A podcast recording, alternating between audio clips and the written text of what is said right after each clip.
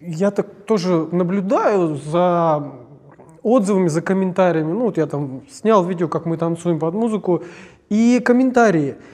И я читаю в этом какую-то ущербность, какую-то ненависть даже вот наблюдаю. И думаю, может быть, люди в реализации этой ненависти, вот бросании камнями, грязью, какой-то какой особый э, извращенный вид счастья такой, ну, может быть, он не извращенный, а вот какая-то другая грань счастья, что вот она мне недоступна, я вот, ну, мне не нравится, когда я кому-то беспокойство доставляю такого рода, неприятности, как бы, да, а может быть, людям это нравится. Ну, такой вот человек, такова его природа, это вот как вот, это тоже считается за счастье?